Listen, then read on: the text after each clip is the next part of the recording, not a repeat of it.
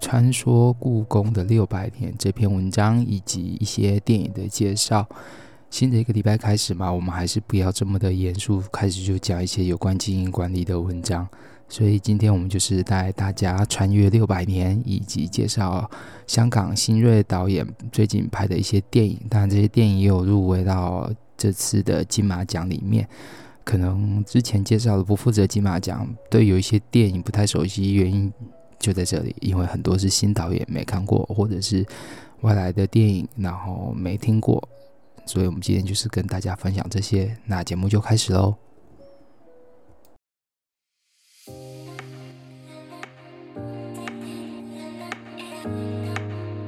各位听众，大家好，欢迎收听大叔陪你聊，我是节目主持人山姆大叔。这一个节目主要在分享两岸的工作、教育、家庭、爱情、生活等等面向的相关议题，希望你会喜欢。那也希望你可以持续关注跟收听。我们节目马上开始。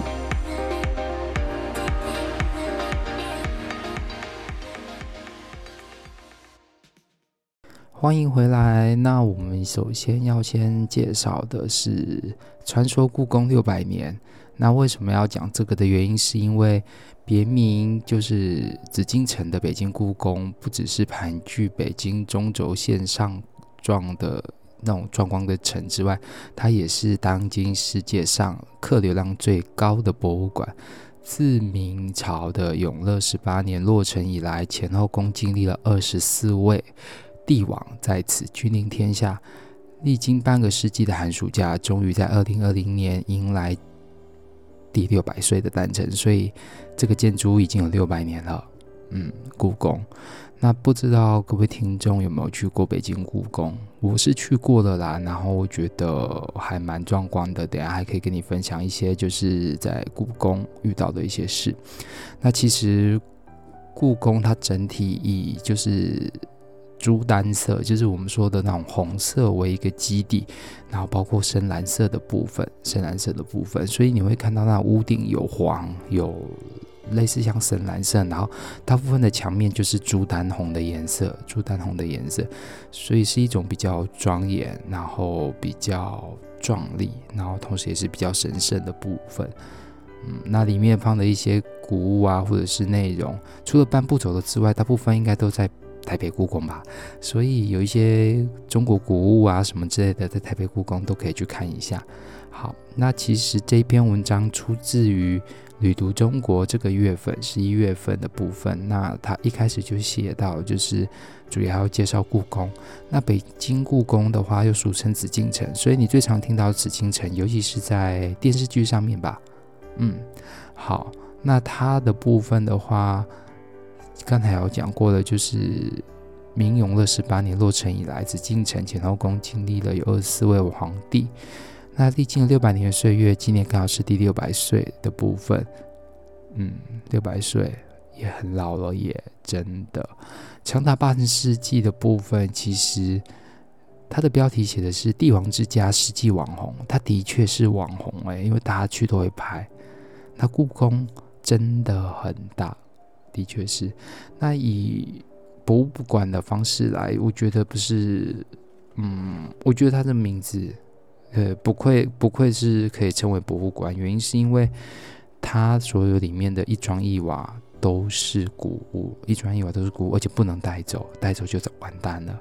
对，那其实故宫里面真的很大，那还有什么？嗯。故宫不止，应该说北京故宫不止只有故宫，它里面还有很多的宫可以去看。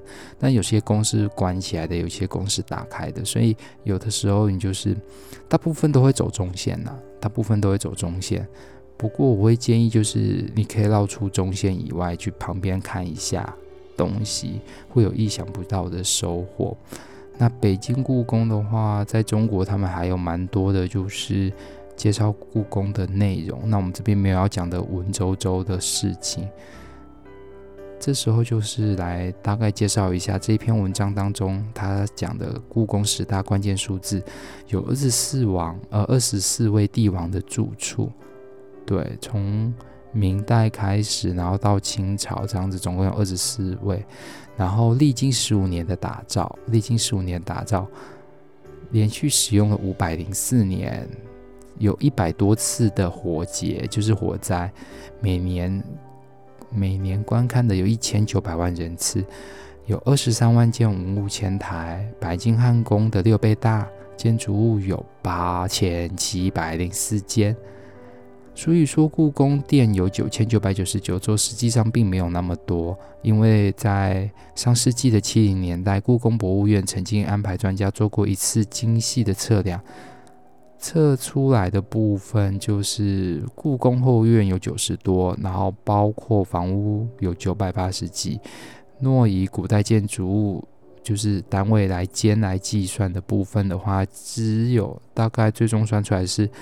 八千七百零四间，那开放的面积有百分之八十五，所以有百分之十五没有开放。那包括就是因为是在陆续开放中呢，嗯，对，包括南大库地区等等之类的，有八成是可以看的，那百分之十五是没办法。典藏一百八十万件的古文物，那在这边呃这本杂志当中，他好心的，真的很好心的摆了。一张就是紫禁城的一个地图，然后大部分如果说你去紫禁城的午门，就是那个红色大门的地方，它是入口，然后也它是入口，然后也是个就是卖票或者是说你可以请导游的地方。然后经过入口之后，你就开始什么金水桥啦、太和门。太和殿、中和、保和、乾清门、乾清宫，对，就是从头到尾大概有多久啊？我也忘记了，反正就是很长，对，很长。它不但很长，而且还很宽，所以你要在里面绕，你一天都绕不完，真的是一天都绕不完，甚至你可能要绕到三天，你才能把每个地方都看得仔细，对。看得仔细，那我觉得故宫是还蛮漂亮的。那这篇文章它其实只是在介绍一些，就是故宫里面的大概的一些设计还有内容。不过我觉得这样讲好像有一点就是干这样子，嗯，因为它里面这篇文章就是介绍说皇住呃皇上住的地方，或者是太后住的地方，或者是呃。典礼专用要在哪里呀、还有它的皇位在哪里等等之类的，包括说它的建筑物，呃，有十八个铜顶啊，然后上面有什么，下面有什么这样，所以会觉得说，与其有这样讲，倒不如就是各位听众朋友有兴趣的话，一定要去故宫走一趟。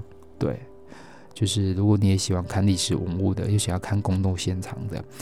那他这一篇有讲到了一篇，我还觉得还蛮有趣的。宫斗现场的东西宫，宫体内占地就是广广不广包，然后就是蛮多的地方，是皇帝跟皇妃起居，就是生生活的地方。然后由三宫六院组成，林林总总总共有二十几处主要的落院，构成了宫廷戏剧嘛的主要场体。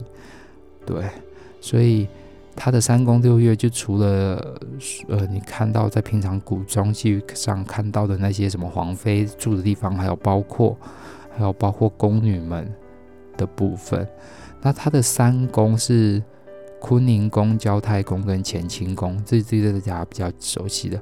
然后有，然后还有东跟西六宫，东宫跟西宫，包括什么延禧啦、永和啦、景阳啦、景仁。这个都比较听过，然后承乾宫啦、然后中哎中竹宫，然后再来的话就是什么储秀宫啦、翊坤、永寿、咸福宫、长春宫跟太极宫。所以这个部分的话，举例说明，他第一个说延禧宫，就是如果说你有看过《延禧攻略》的话，它就是在延禧宫。不过现在因为在整修当中，所以不让人家进去看。嗯，就是。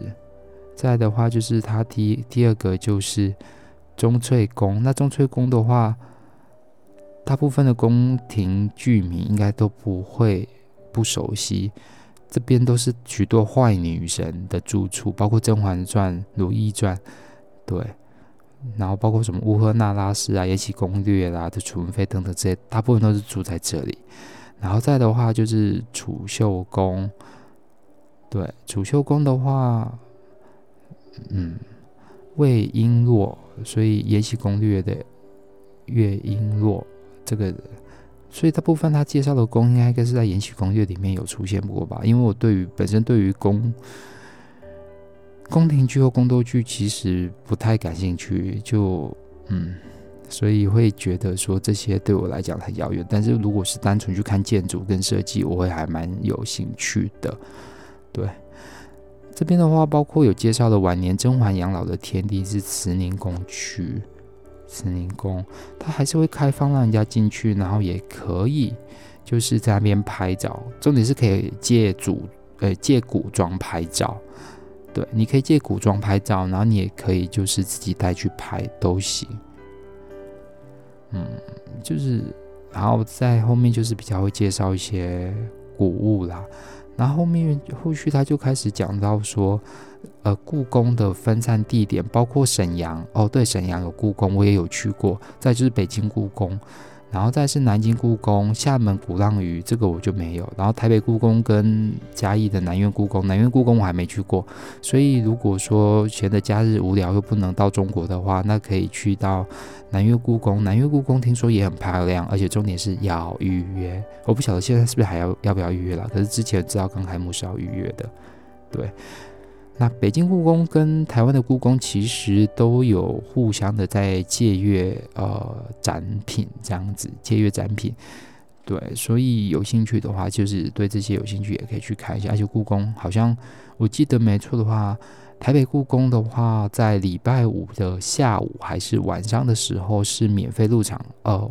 免费入场的前提条件是，如果说你是台北市的居民，就是你你的户籍在台北的话，好像是免费入场。我记得没错的话，为什么是在那个时候免费？是因为以前，嗯，对，以前的时候就是很多的游客会到故宫去，然后呃，就是里面都会很吵，然后影响了原本就是只就是单纯要去欣赏的。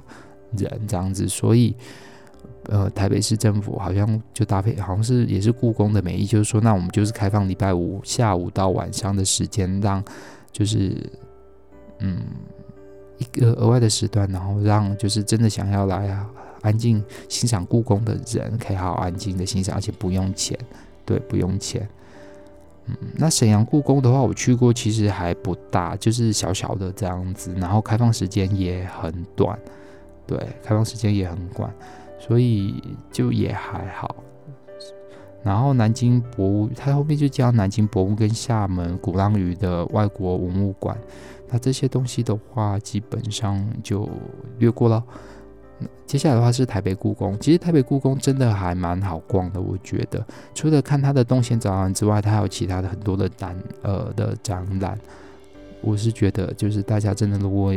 呃，真的没地方去的话，可以去故宫，嗯，然后再的话，嘉义故宫就是故宫南院的部分的话，展览的东西又跟台北故宫不一样。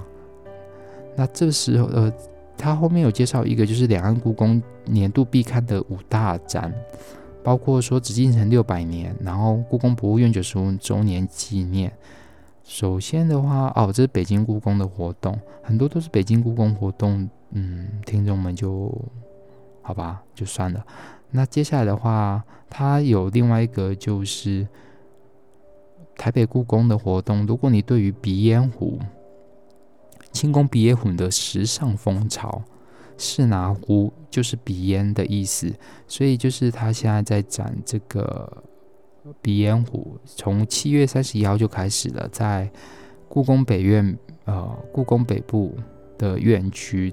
第一展览是三零三，又或者是说你喜欢的是风格故事，康熙御用珐琅瓷特展。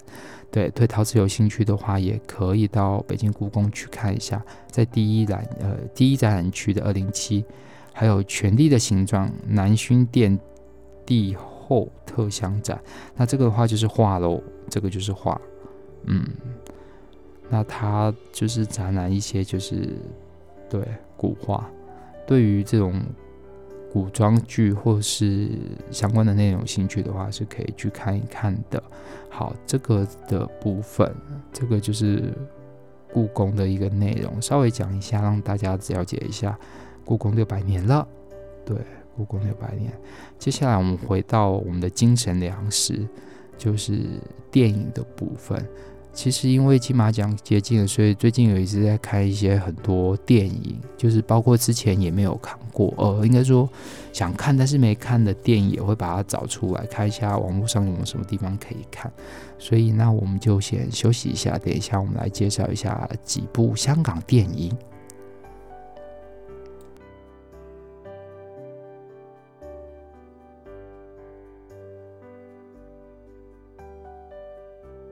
欢迎回来。那我们接下来要介绍的话，就是几部香港电影。那这部几部香港电影，应该有的在有在台湾上映了吧？那有的可能有上映了，但是可能没找到。所以有兴趣的话，就是各位朋友也可以到电影院去看一下。那首先要介绍第一部就是。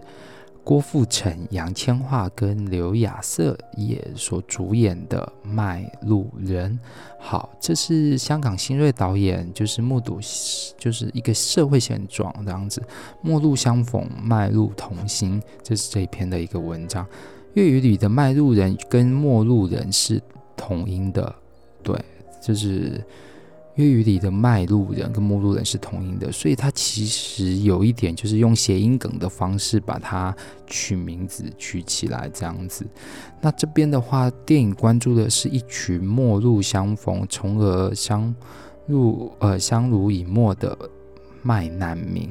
那其实这边的就是陌路人啊，其实就是一堆可以怎么讲呢？游民好了，对，可以这样讲，就是一堆游民，然后他们在。嗯，怎么说呢？好，就是这堆游民，它里面发展出了一个额外的一文化，这样子，对文化。然后，相较于一九九二年的农民，聚焦于就是，呃，为了房子，就是找不到房子，到处租房的状况。近三十年过去，情况没有能改善。然后，即使是独门独户，也有就是，呃，像。剧中主角这样，就是十平的公寓里面啊，或者是公屋里面，然后因因为嗯居住的限制，所以就必须要三代同堂啊，或一些同事。相比之下，人人皆是这样，在香港的部分，所以香港其实寸真的叫做寸土寸金，因为房子很小，但是里面又住很多人，那就会衍生出很多的摩擦。那故事的一开始的话，是放在一个就是整天都在家里，然后没有工作、玩游戏的一个，应该算说是一个成年人吧。然后他的故事就是突然有一天，就是跟嫂嫂起了冲突，然后被哥哥打了出去，然后流浪在街头，只能睡。就是只能睡在地下道这样子，然后遇到了就是主呃主角就是郭富城。那郭富城的话，他原本的定位是一个金融才俊，但是因为亏空公司空管后，呃入狱服刑，然后失去了地位、面子、存款，那赢得了债务。借着经营人脉跟才能，干起了就是卖路人的一个公司。什么是卖路人公司呢？就是把这些游民介绍到一些呃工作去，就是介绍一些零呃打零工啊，或者是赚零工的部分，然后抽取一些些的，就是佣金这样子。那它的最大法则就是举例说明，像是翻。翻新旧鞋啦，互助便当啦，乞讨印花，当临时演员这样子，可以知道说，就算是游民，也有游民的尊严，不能占个茅茅坑不拉屎。若就是手头比较松裕的话，起码就是买个东西这样子，然后。可以换你就是一夜的轻松，怎么说呢？因为故事中许多的游民都是许多的游民都是去做了呃站在那个就是应该坐在的二十四小时的快餐店里面，然后晚上的时候就是去那边过夜，那那个快餐店的话，他们也知道说，就是这些人他们有没有地方住，所以就是让他们，呃，让他们就是可以住在这边。然后如果有钱的话，就是跟他们捧个场吃，呃，买个东西吃。那早上的话，就会给他一杯热开水，这样子，给他热开水。那本片的出色之处在于建构一个就是卖路人的微型社会，纵使是天涯沦落人，香港严峻的租屋环境，其切割分化阶层毫不手软。不仅在于有房没房、豪宅居住，就是老弱边缘也还能当的，就是农民啊、卖路街友等等层级。那那一个电影里面就是。的主人翁在离家之后就开始在人行道过夜啊，然后周围几个的部分就是也是一些有就是那些怎样没有房子的人，然后就是盖了一个类似临时可以睡的地方这样子，对，所以。讲的就是一些以，应该说这本片就是以游民的观，呃，应该说是在讲游民的故事，游民的故事，嗯，所以还蛮，嗯，就是还蛮贴近现实社会的，蛮贴近现实社会的，跟以往大家喜欢看的香港拍的那一种，嗯。警匪枪击啊，或者是要动脑烧脑，或者是恐怖片，走出了不一样的风格。原因是因为电影走到极致之后，也许就需要去想说，除了像西方片那种就是有大场面、大阵仗之外，难道就不能更落地一点，贴近社会事实，然后？更去关注社会上需要关注的议题吗？这是我的想法。会觉得说，嗯，你看不见不代表它不存在的这件事情，其实一直围绕在我心中。然后你看不见不代表你就能忽视它的这件事情，我觉得也是蛮重要的一件事情。所以这个电影它来讲到说游民的部分，那。故事内容中，他也讲到说，其实这些游民有有就是单亲路配，就是有单纯的单亲路配，有落魄的画家跟退休的公务人员，不是无家可归，而是有家归不得，种种原因，所以他们陌路相逢，陌路相逢。然后最后的部分其实是有一点。可呃有一点悲剧啦，可以这么说，就有一点悲剧。对，中间有笑有泪，其实是还蛮温馨的。他最后其实有点感伤。那他的步调跟行，他的给我的感觉，突然脑袋想起来，就很像那个大佛普拉斯里面那些就是没有钱的市井小民的那种感受。对，那这一部电影其实还蛮不错看的。它是属于，我觉得属于小品类的电影，然后很贴近香港的部分。如果说你对于就是这种电影有兴趣的话，也可以去看。那接下来的话就是第二部电影，第二部电影的话是呃新锐导演拍的《幻爱》。这部《幻爱》也是最近在电影院有上，诶，有介绍过。它故事的话是，它是二零二二零一九年上映的，那可能现在台湾在上映。故事的内容在讲说，小学啊老师恋上邻居女孩，但同时却就是，但是其实同时要时时提醒自己有视觉失调。那这一切到底是不是真？然后星星也不是真的有这个人，直到他遇到一个与星星外貌神似的女孩出现，以撰写论文为由邀请他作为研究对象。阿乐始终如履薄冰，这一次到底是不是又是一场幻爱这样子？然后这个案这种案例是其实是比较少的。然后它也成为了就是港片的票房冠军。好，这是《幻爱》，接下来的话就是有入围金马奖的《手卷烟》。那这次的电影的话，在十一月五号到十一月二十号的金马影奖，你可以看到《手卷烟》的故事还蛮复杂，但是又很紧张。如果你有兴趣的话，可以去看看看。它是林家栋、白只跟袁富华所主演的，片长只有一百零四分钟。